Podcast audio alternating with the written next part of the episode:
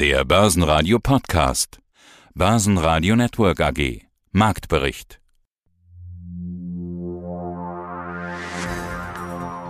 Hallo, mein Name ist Markus Königer. Ich arbeite auf der Backend der Frankfurter Wertpapierbörse für die ICF Bank. Meine Kollegen und ich sind für die korrekte Preisfeststellung für die strukturierten Produkte der Emittenten, die wir betreuen, verantwortlich. Guten Morgen, Markus. Wir sind ja gerade in der Hochphase der Berichtssaison. Alleine gestern fast 48 Firmen aus der ersten, zweiten und dritten DAX-Reihe. Heute haben wir zum Beispiel auch Vonovia und Allianz, die haben auch Zahlen. Starten wir mit dem DAX. Der kommt seinem Rekordhoch immer näher. Wie ist die Entwicklung in dieser Woche und wo steht der DAX jetzt am Freitagmorgen nach der Eröffnung? Ja, aktuell ist er bei 15.737 Punkte. Ja, äh, die Woche war ja oder hat ja freundlich begonnen. Und ja, mal schauen, wie es heute am Freitag rausgeht. Und du hast recht, wir sind mitten in der Berichtssaison, aber, aber auch schon nächste Woche wird schon wieder ein bisschen dünner. Ja, viel mehr hat der DAX bis zum Nachmittag auch nicht zulegen können, wirklich. Plus 0,1 Prozent, noch unter 15.800 Punkten bei 15.756 Punkten. Aus dem Börsenradiostudio B heute Peter Heinrich und Kollege Sebastian Leben. Wir hatten ja auch schon in der Nacht einen neuen Rekord im Nasdaq 100 gesehen. Es sind also wieder Tech-Aktien gefragt. Heute in den Interviews Nikolas Kreuz über das Pareto-Anlageprinzip. Kein Stockpicking, das Pareto-Prinzip entscheidet. Ecotel hebt die Prognose an, 15 bis 16 Millionen Euro, EBITDA geplant. Jetzt kommen neue Produkte. Die Trends vom Parkett, DAX vor Rekordhoch. Markus Könige sagt, die Warte hat uns auf Trab gehalten. Danach Amazon, AMD und Biontech. DBAG hebt die Prognose an. Gewinnziel zwischen 125 und 145 Millionen Euro. Mit jedem Quartal bekommen wir mehr Visibilität über das Geschäftsjahr. Starten wir mit Vonovia. Die Aktie bewegt sich kaum. Die Aktie von Vonovia ist unverändert über 58 Euro. Gewinn plus, die Prognose wurde erhöht und die Übernahme der Deutschen Wohnen geht in die dritte Runde. Vonovia-Chef Rolf Buch machte Hedgefonds für das Scheitern der Übernahme verantwortlich. Mein Name ist René Hoffmann und ich bin bei der Vonovia verantwortlich für den Bereich Investor Relations. Und da gibt es einige Dinge, die heute zu besprechen sind. Unter anderem die Halbjahreszahlen, aber zuletzt waren sie ja wegen eines anderen Themas im Gespräch, nämlich der Übernahme der Deutsche Wohnen. Die war im Juli gescheitert. Von ihrer Seite aus war man dann bemüht zu betonen, dass alle cool bleiben und es einen neuen Anlauf geben wird. Den gibt es jetzt auch. 53 Euro je Aktie wollen sie anbieten. Die BaFin hat das schon genehmigt. Warum sind sie denn jetzt optimistischer, dass es klappt? Wir haben zum einen, Sie haben es gesagt, beim Preis ein wenig nachgebessert. Das sind jetzt 53, nicht 52 Euro. Und wir haben vor allem ein wichtiges Element ausgeschlossen, von dem wir glauben, dass es beim letzten Mal nicht ganz klar war, wie wir dazu stehen. Das ist nämlich ein Beherrschungs- und Gewinnabführungsvertrag, den wir jetzt mit dem neuen Angebot für mindestens drei Jahre fest ausschließen. Und wir glauben, dass das einiges der Spekulationen, die es auf Seiten von kurzfristig orientierten Investoren gibt, dann rausnimmt und hoffen, dass wir damit über die Ziellinie kommen. Aber klar ist auch, wir müssen dafür arbeiten, wir müssen für den Deal werben, um die Aktionäre, die bei dem ersten Versuch vor wenigen Wochen nicht ausreichend mitgemacht haben, dafür zu gewinnen. Und insofern freuen wir uns, dass wir jetzt loslegen können. Sie haben es gesagt, die BaFin hat gestern genehmigt, dass wir das neue Angebot vorlegen dürfen. Wir werden jetzt die Angebotsunterlage finalisieren, bei der BaFin einreichen und genehmigen lassen. Und dann gehe ich davon aus, dass es in der zweiten Augusthälfte losgeht und dann werden wir mit allen Kräften dafür werben, dass dieses Angebot, das unser letzter Versuch ist, dann auch erfolgreich ist. Das ist also ganz klar auch so schon endgültig letzter Versuch. Den Satz hatte ich vorhin gelesen. Einen vierten Anlauf wird es keinen geben.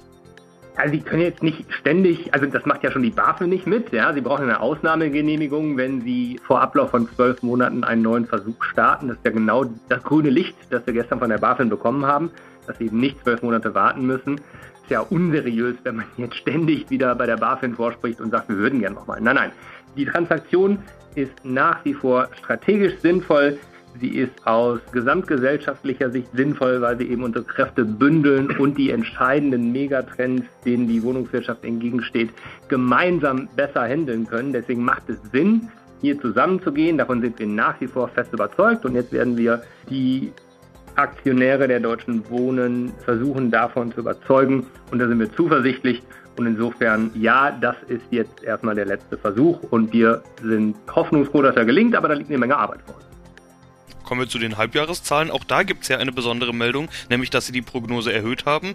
Das Adjusted EBITDA soll zwischen 2,055 Milliarden und 2,105 Milliarden Euro liegen und der Group FFO zwischen 1,465 Milliarden und 1,515 Milliarden. Ihr Geschäft ist doch sehr gut planbar. Wie kommt es überhaupt, dass sie über der Prognose liegen und zweitens, dass sie eine solche Range angeben? Was ist denn in Q2 passiert, womit sie nicht gerechnet haben? Sie haben recht, unser Geschäft ist weitestgehend gut planbar. Das gilt natürlich vor allem für die beiden Bereiche Vermietungsgeschäft und immobiliennahe Dienstleistungen. Aber es gibt ja auch noch zwei weitere Segmente, nämlich den Verkauf von einzelnen Wohnungen und das Development. Und da ist es ein wenig volatiler. Äh, gerade im Development ist es so, ob Sie jetzt ein neues Projekt noch in diesem oder im nächsten Quartal, in diesem oder im nächsten Jahr abschließen, kann dann schon einen relativ großen Unterschied machen. Insofern haben wir festgestellt in den ersten sechs Monaten, dass wir eigentlich bei allen vier Segmenten grundsätzlich gut unterwegs sind, insbesondere beim Immobilienverkauf, bei der Einzelprivatisierung und beim Development. Und das hat dazu geführt, dass wir uns zutrauen, den Korridor sowohl beim EBITDA als auch beim FFO, also beim Ergebnis je Aktie, nach oben zu schieben und wir sind jetzt Anfang August, das heißt, es gibt schon noch ein Stück Reststrecke und deswegen diese 50 Millionen Bandbreite für beide Kennzahlen, die glaube ich brauchen wir schon noch, denn bei aller Planbarkeit können wir natürlich auch wir im August noch keine absolute Punktlandung für das Jahresende voraussagen. Die Aktie von Allianz fast mit 3% plus, denn das Q2 brachte ein Gewinnplus von 45%. Zudem gibt es ein Aktienrückkaufprogramm von 750 Millionen Euro. Das waren die guten Nachrichten, die schlechten. Jetzt ermittelt auch das US-Justizministerium gegen den Hedgefonds. Der Allianz-Tochter Allianz Global Investors, AIG. Grund hierfür sind die Klagen durch Pensionsfonds aus den USA. Kläger verlangen von der Allianz 6 Milliarden Dollar Schadensersatz. Allianz-Vorstand Oliver Bethe. Wir haben nur mal äh, als Hintergrund bereits äh, direkt bei Klagerhebung ist die SEC dazugekommen und haben mit denen von Anfang an zusammengearbeitet und mehr als eine Million Dokumente, E-Mails reviewed. Und wir mussten leider jetzt feststellen, ähm, in, vor ganz kurzer Zeit, dass sich daraus bestimmte Implikationen ergeben werden. Darüber werden wir in Zukunft noch berichten. Das Wichtigste ist, darüber nachzudenken, was lernen wir daraus? Wir hatten jüngst den CEO von Microsoft zu Gast bei uns in den Führungskräftetagen. Der hat sehr treffend gesagt, wir müssen als Organisation, globale Organisation, kommen von Organisationen, die glauben, alles zu wissen, zu Organisationen, die wollen alles lernen. Das gilt auch für uns. Zweitens ist für Sie wichtig zu wissen, meine Damen und Herren, dass unsere Energie und unsere Bemühungen, diese Angelegenheit zu verstehen, weit über unsere umfassende und aktive Zusammenarbeit mit den Behörden hinausgeht. Die Allianz hat diese Angelegenheit äußerst aktiv gestaltet. Als wir im vergangenen Jahr von der Entwicklung des Fonds erfuhren, haben wir mit einem multidisziplinären Team funktion, äh, funktionsübergreifend und mit Unterstützung renommierter externer Rechts- und Wirtschaftsberater intensive Überprüfung der Produktperformance vorgenommen. Und in jüngster Zeit haben wir in Zusammenarbeit mit den Behörden forensische Überprüfungen ergänzt, um die Ursachen zu verstehen und notwendige Aktualisierung und Verbesserung unserer etablierten Verfahren zu identifizieren und schleunigst zu implementieren. Und vielleicht nochmal als Rekapitulation, wir haben auch im Hinblick auf das Geschäft von Global, Allianz Global Investors als Ganzes frühzeitig gehandelt. Ich würde da gerne nochmal so draus gehen.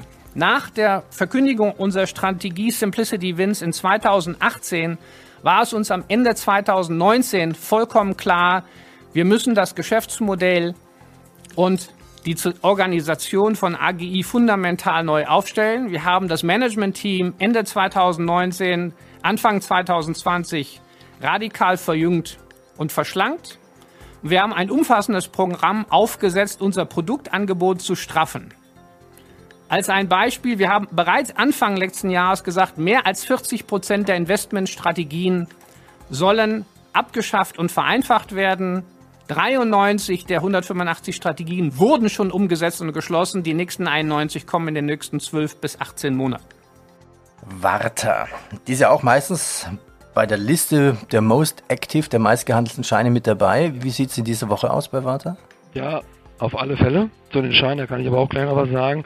Da hat ja der, na, der Vorstand versprochen, dass man beim nächsten Zahlen mit dem äh, bekannt gibt, dass man mit dem Autobauer zusammenarbeiten wird. Und das haben sie auch, das Versprechen gehalten. Wie auch schon, wie auch mal gesagt, das oder auch schon mal erwähnt, ist, sind die dabei, eben mit Porsche oder Porsche zu beliefern mit ihren Hochleistungsbatterien. Die sind ja vorher nur bekannt gewesen oder war ja vorher, vorher der Hype, weil die diese kleinen Lithium-Batterien gemacht haben für die ähm, drahtlosen oder Bluetooth-Kopfhörer von Apple. Nicht nur das können sie, sondern die können auch tatsächlich solche Hochleistungsbatterien machen, die in der Kfz-Branche dann benötigt werden für die Hybridfahrzeuge oder rein elektrische Fahrzeuge. Und da ist natürlich sehr viel Musik drin. Ja. Ja, man kann wirklich sagen, wer sonst außer Warta, die sind ja schon über 130 Jahre alt, haben schon ja, immer ja. Batterien gemacht, immer. sogar für U-Boote, schon vor vielen, vielen Jahren. Wahrscheinlich immer noch, ja. Ja, wahrscheinlich immer noch. Und in meinem Auto habe ich schon ganz oft eine Warta-Batterie entdeckt. Also eigentlich logisch, die Marke ist mit Batterien verknüpft. Dann könnte man sich auch vorstellen, dass das ein Riesenmarkt werden müsste mit den E-Auto-Geschäften. Was ist das für ein Schein? Oh, warte mal gerade. Äh, wo ist er denn? Das war ein Turbo Call auf äh, Vata von der HSBC und der ist eigentlich fast ausschließlich gekauft worden. Und was gibt's sonst noch? Gold wieder unter 1800 US-Dollar. Teile Frankreichs sind wieder Risikohochgebiete. RTL übernimmt das Magazingeschäft von Grune und Jahn, also Geo, Stern, Essen und Trinken, Gala und Brigitte. Die Aktie von RTL liegt über 3% zu. ING will insgesamt 3,6 Milliarden Euro an ihre Anteilseigner über Aktienrückkäufe und Dividenden ausschütten. Aktie circa 3% plus. Guten Morgen, ich bin Susanne Zeitler, Finanzvorstand der Deutschen Beteiligungs AG. Wir sprechen über ihre Quartalszahlen Q3, aber die eigentlich wichtige Meldung, die kam ja schon vor zwei Wochen. Die Prognose Anhebung 125 bis 145 Millionen Euro Konzernergebnis sollen es bei Ihnen im Gesamtjahr werden. Bisher sind Sie von 70 bis 80 Millionen ausgegangen. Schon im letzten Börsenradio-Interview ging es um die angehobene Prognose, die zu den Quartalszahlen dann bestätigt wurde. Damals hatte mein Kollege Sie gefragt, warum Sie weiterhin so vorsichtig nach vorne blicken. Frau Zeitler, die Unsicherheiten, die es damals noch gab, die scheinen sich ja inzwischen so ein bisschen auf aufgelöst zu haben. Also es läuft viel besser, als sie erwartet haben. So kann man sagen, oder? Ja, das kann man so sagen, wobei man auch sagen muss, Unsicherheiten, was die Zukunft betrifft, die bleiben, die sind unverändert da, was die weitere Entwicklung der Pandemie betrifft. Aber, und das macht dann eben den Unterschied, wenn man zurückguckt, mit jedem Quartal, das wir voranschalten, bekommen wir mehr Visibilität über das Geschäftsjahr. Und Ende Juli, als wir nicht nur die Veräußerung der Blickgruppe kommunizieren konnten, sondern auch mehr Visibilität über die Situation im Portfolio bekommen haben, konnten wir die Prognose für das Geschäftsjahr halt nochmals anheben. Basiert sehr stark auf dem bereits in den ersten neun Monaten erreichten. Gleichwohl müssen wir immer natürlich auch einen Hinweis machen, dass auch im vierten Quartal nochmal die Börsen negativ reagieren können. Und trotzdem ist diese Prognose ja immer noch recht konservativ oder vorsichtig, so will ich es mal sagen. Ich habe gesehen, nach neun Monaten 131,2 Millionen Euro Konzernergebnis. Das ist eine Prognose von 125 bis 145. Ja, doch noch, ja, mehr als nur konservativ, würde ich fast sagen. Oder rechnen Sie in Q4 noch mit Gegenwind? Natürlich kann es passieren, dass die Entwicklung der Pandemie zur Folge hat, dass die Börsen zum 30. September Börsenschluss anders dastehen als am 30. Juni. Und Sie wissen, dass die Marktbewertung der börsennotierten Referenzunternehmen sehr großen Einfluss auf unsere Ergebnisse haben. Auch in unserem Portfolio können sich gute Nachrichten mit etwas weniger guten Nachrichten im vierten Quartal natürlich nochmal vermischen, je nach Corona-Betroffenheit. Da sind wir lieber vorsichtig und überraschen dann positiv. Ja, übrigens, hier in diesem Podcast hören Sie ja nur kurze Ausschnitte aus unseren langen Interviews. Möchten Sie die Langversion hören? Die ganzen finden Sie unter börsenradio.de in der Mediathek. Ja, und wenn Ihnen dieser Podcast gefällt, bitte bewerten Sie uns mit fünf Sternen auf Ihrem Podcast-Portal. Ja, Biontech mit echte Zulassung jetzt für den Impfstoff in den USA. Bisher war es ja nur eine vorläufige Zulassung. Wird also quasi immer wertvoller. Was ist denn BioNTech jetzt wert? Also da war ja die, die Aktie an der Goldgrube. Ja, die Aktie der Gold, genau, an der Goldgrube. Ähm, ich glaube, wann mal, wo haben wir es denn gerade noch gehabt? BioNTech, die sind 336 Euro wert und insgesamt ist ein Unternehmen über 100 Milliarden Euro wert. Und das liegt nicht letztendlich, dass sie jetzt eine Zulassung haben für die, also eine richtige Zulassung für, für den Impfstoff in den USA, sondern ähm, diese, diese, diese Du, ich glaube, dein, dein Headset ist verrutscht. Schau mal bitte. Ja. Jetzt höre ich dich wieder. Oh, besser. ja, so besser? Ja, ja, viel besser. Danke. Und äh, also nochmal, wiederhole nochmal, und äh, diese Technologie, äh, so erhofft man sich, kann in der Onkologie verwendet werden, also sprich in der Krebsforschung. Und das wäre natürlich ja schon bahnbrechend, wenn der eigene Körper Antikörper produzieren könnte für den, das Krebsgeschwür, das bei einem im Körper heranwuchert ja, oder heranwächst, wie man das dann auch nennen will. Und das ist natürlich, da ist sehr viel Fantasie und ja, das ist eigentlich so die Forschung oder die neue Krebsbekämpfung von morgen. Und da sieht man natürlich auch riesen Behandlungsmöglichkeiten in dieser Branche. Und ja, und das, das wäre schon, das wär schon, das wär schon genial, sich mal Ja, vor, auch- vor, ja. vor einem Krebs impfen lassen, bevor irgendwas Ja, also wächst. Also das allein die Idee schon. Ob, ob das so geht, weiß ich nicht genau. Dafür stecke ich weil kenne ich mich nicht genug aus. Aber, aber auch Moderna, die haben ja ähnliche Sprünge, weil die ja eigentlich genau dasselbe machen wie BioNTech. Das ist ja dieselbe Technologie, also auch dieses mRNA-Technologie und aber auch jetzt, äh, ich glaube, Sanofi ist ja auch dabei, die machen auch sowas oder sind auch damit eingestiegen. Aber natürlich jetzt BioNTech und Moderna, die sind natürlich jetzt am Markt und haben auch den Impfstoff und haben da dann auch riesen Erfolg. Ja. Schönen guten Tag zusammen. Mein Name ist Holger Hommes, Prokurist und CFO der Ecotel Communication AG. Im letzten Interview zu den Q1-Zahlen haben Sie die Prognose nach oben konkretisiert. Jetzt zu den Q2-Zahlen wird die Prognose angehoben. 15 bis 16 Millionen Euro EBITDA sollen das 2021 werden. Herr Hommes, es läuft also besser, als Sie erwartet haben. So kann man das interpretieren, oder? So kann man das interpretieren. Genau. Wir hatten natürlich, als wir die uns überlegt haben, wie das Geschäftsjahr 2021 denn abläuft, im Oktober, November letzten Jahres, natürlich völlige Unsicherheit noch, was das Thema Pandemiesituation anbelangt. Auch wenn es wahrscheinlich keiner mehr hören will, aber dieses Thema beschäftigt uns natürlich immer noch und viele Branchen natürlich mindestens genauso wie uns. Und dann muss man aber sagen, ist das erste Halbjahr tatsächlich glücklicher oder besser gelaufen, als wir das in den Planungen vorgenommen hatten. Und mit den 8 Millionen Euro EBITDA, die wir jetzt zum Halbjahr haben, trauen wir uns natürlich zu sagen, dass wir das verdoppeln können und dementsprechend auch den Korridor von 15 bis 16 Millionen angehoben haben. Leider kam jetzt kurz vor der Ad-Hoc-Mitteilung natürlich noch das Thema Hochwassersituation auf. Das kennt jeder, da ist noch völlig unklar, wie das unsere Kunden betrifft, beziehungsweise sind wir da mit vielen Kunden in Gesprächen, um dort Lösungen zu finden. Wie viel das am Ende dann an Kosten dann eben mit sich bringt, können wir nicht wirklich sagen und deshalb beginnen wir mit ein bisschen Vorsicht noch ins zweite Halbjahr. Das Ganze kommt so zustande, weniger Fixkosten, damit mehr Gewinn vom Umsatz. So kann man es, glaube ich, in einem Satz zusammenfassen. Haben wir in der Vergangenheit ja auch immer mal wieder drüber gesprochen, warum sie mehr verdienen. Und zwar verdienen sie viel mehr, plus 62 Prozent beim EBTA auf 8 Millionen Euro im Halbjahr. Die Hälfte der Prognose ist eingefahren. Ich hätte jetzt eigentlich gefragt, hm, können sie im zweiten Halbjahr sich nicht mehr steigern? Aber sie haben ja gerade schon angedeutet, dass sie da noch einen gewissen Vorsichtspuffer, so will ich es mal nennen, sich eingebaut haben. Sie erwarten also trotzdem, dass das zweite Halbjahr noch besser werden könnte als das erste Halbjahr. Natürlich gibt es immer Chancen und Risiken, die man abwägen muss. Und natürlich gibt es auch Szenarien bei uns intern, wo dann vielleicht auch eine 16,x am Ende rauskommen kann. Das ist völlig klar. Aber wir müssen ja transparent und auch vernünftig ausgewogen mit dem Kapitalmarkt umgehen. Das haben wir in den letzten Perioden auch gemacht. Und man muss jetzt eins verstehen, wir haben jetzt die Basis geschaffen. Warum ist der Ergebnissprung zustande gekommen? Das liegt halt daran, weil wir im Segment Geschäftskunden eben jetzt profitabel geworden sind, nachhaltig zum dritten Quartal hintereinander.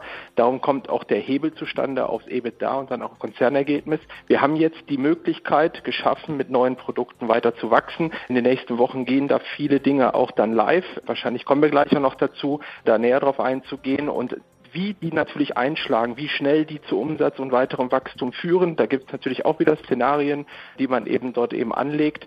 Dann gibt es ein paar Dinge, die vielleicht im zweiten Halbjahr auch nicht mehr kommen, von denen wir nicht genau wissen, was sie uns vielleicht noch kosten, wie zum Beispiel das Hochwasserthema. Und insofern glaube ich, liegen wir mit 15 bis 16 Millionen fair und transparent erstmal, um ins zweite Jahr zu starten. Lufthansa, okay, keine Überraschung. Etwas weniger Verlust von nur einer Milliarde Euro ist trotzdem eine gigantische Zahl. Etwas mehr Passagiere und die Meldung hieß etwas mehr Personalabbau. Ja. Wie haben die Anleger reagiert? In welche Richtung haben sie bei euch gehandelt? Also zu dem Verlust muss ich sagen, sind 700 Millionen und ein bisschen gewesen. Ja, also das ist schon ähm, deutlich weniger, als man am Anfang gedacht hat. Der Flugverkehr ist bei denen trotzdem immer noch sehr am Boden. Das heißt, dass also aktuell 20 Prozent Auslastung da ist. Man wartet darauf, dringend sehr sehnsüchtig darauf, dass das Nordamerika-Geschäft wieder startet. Das heißt also, die Amerikaner lassen ja aktuell ja niemand ins Land. Und wenn dann nur mit viel Umwegen, also hinreisen geht aktuell nicht. Es ist ja der, von die Rede, dass jetzt teilweise Leute wohl oder man spricht davon, dass geplant ist, Leute ins Land zu lassen, die jetzt geimpft sind. Und wenn das mal tatsächlich auf, also die, ne, das wieder möglich sein sollte, dann geht man davon auch aus, dass die Auslastung der Flugzeuge und auch äh, mehr Flüge angeboten werden. Aber zu den Mitarbeitern ist ja auch zu sagen, dass jetzt äh, über 30.000 Mitarbeiter dort freigesetzt worden sind und es sind noch weitere 10.000 in Planung, dass die in Ruhestand gehen.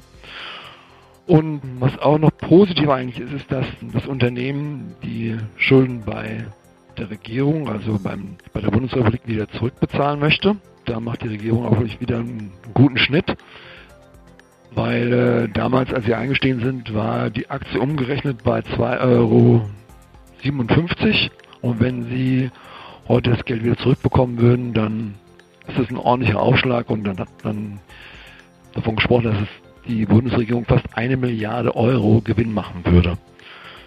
Wenn tatsächlich die Lufthansa das machen würde, man redet davon eigentlich schon, äh, oder ist eigentlich schon eine beschlossene Sache, dass es noch eigentlich vor den Bundestagswahlen geschehen soll und dass sich dann eben die Lufthansa das Geld auf dem freien Kapitalmarkt besorgt, sprich also über eine Kapitalerhöhung. Die DAX-Gewinner heute Allianz plus 3% fast, 2,7, Bayer plus 2,4 und Siemens Energy 2,2%. Und Merck mit minus 4%, Adidas 1,5% minus und RWE minus 0,9%. Der ATX Total Return in Wien mit plus 0,8% bei 7.157 Punkten. Nikolaus Kreuz, Invios, das Institut für Vermögenssicherung und Vermögensverwaltung. Was ist denn, wenn ich jetzt eine Anlageentscheidung treffe, das Pareto? Kaufe ich jetzt die Aktie oder kaufe ich die Aktie? Kaufe ich jetzt Tesla oder kaufe ich jetzt VW? Also wonach müsste ich denn jetzt dann Pareto aussortieren? Vielleicht können wir noch mal ein Beispiel machen. Nehmen wir doch jetzt das Sommerloch jetzt. Ich hätte 100.000 Euro. Wie, wie müsste ich dann oder wo müsste ich den Research ansetzen, um überhaupt zu wissen, die Autobranche ist jetzt in der richtigen Waveform? Also grundsätzlich muss man dann erst einen Schritt zurückgehen und fragen, Sie, Heinrich, wie ist denn Ihre Risikoneigung? Was ist Ihre Risikotragfähigkeit? Okay, machen wir ein Beispiel. Ich würde sagen, also 80 Prozent positiv für Aktien. Gut, dann gibt es eine Situation, langfristig sollte Ihre Geldanlage sein. Okay, die nächsten 15 Jahre. Das ist ausgezeichnet. Ähm, dann würde ich anhand Ihres Alters vermutlich um die 40 im Verhältnis zu der damals noch vermittelten Regeln äh, in der grauen Finanztheorie 100 minus Lebensalter ist dann quasi die Aktienquote. Ich würde heutzutage, und das vertreten wir auch im Institut vehement, 120 minus Alter nehmen. Also, also ich, bin 120. Jetzt, ich bin jetzt 53. Gut. 120 äh, weniger 53. Nehmen wir 50. 60. Mal 60, genau. Genau. Also dann wählt man eine knapp 70-prozentige Aktienquote.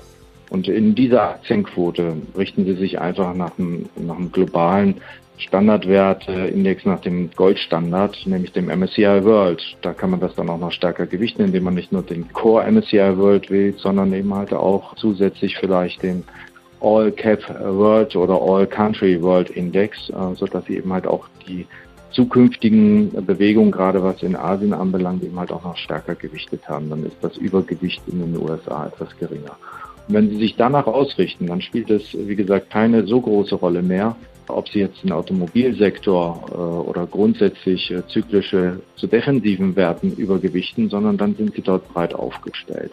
Wenn Sie jetzt Zeit und Lust haben, diese 70-prozentige Aktienquote auch aktiv mit zu betreuen, dann müssen Sie sich mit der Materie beschäftigen und Sie sollten viel, viel Zeit dafür auch aufwenden, um dann anhand von schönen statistischen Maßen oder von Sentimentfaktoren, wir machen es konkret, anhand von Bollinger Bändern können Sie erkennen, wie Marktmuster verlaufen und um Richtungen, Börsenentwicklungen im positiven Sinne als auch im negativen Sinne so ein bisschen zu extrapolieren, können Sie sehr schön gleitende Durchschnitte wählen. Eignet sich eine Rainbow-Struktur zum Beispiel.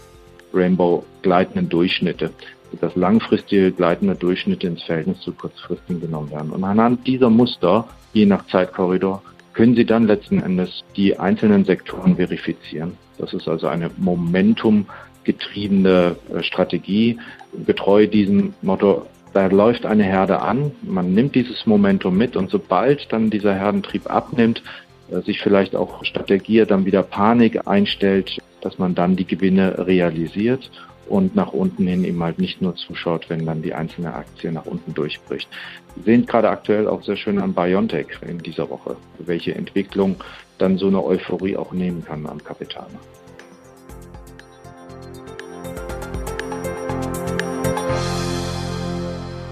Börsenradio Network AG Marktbericht Der Börsenpodcast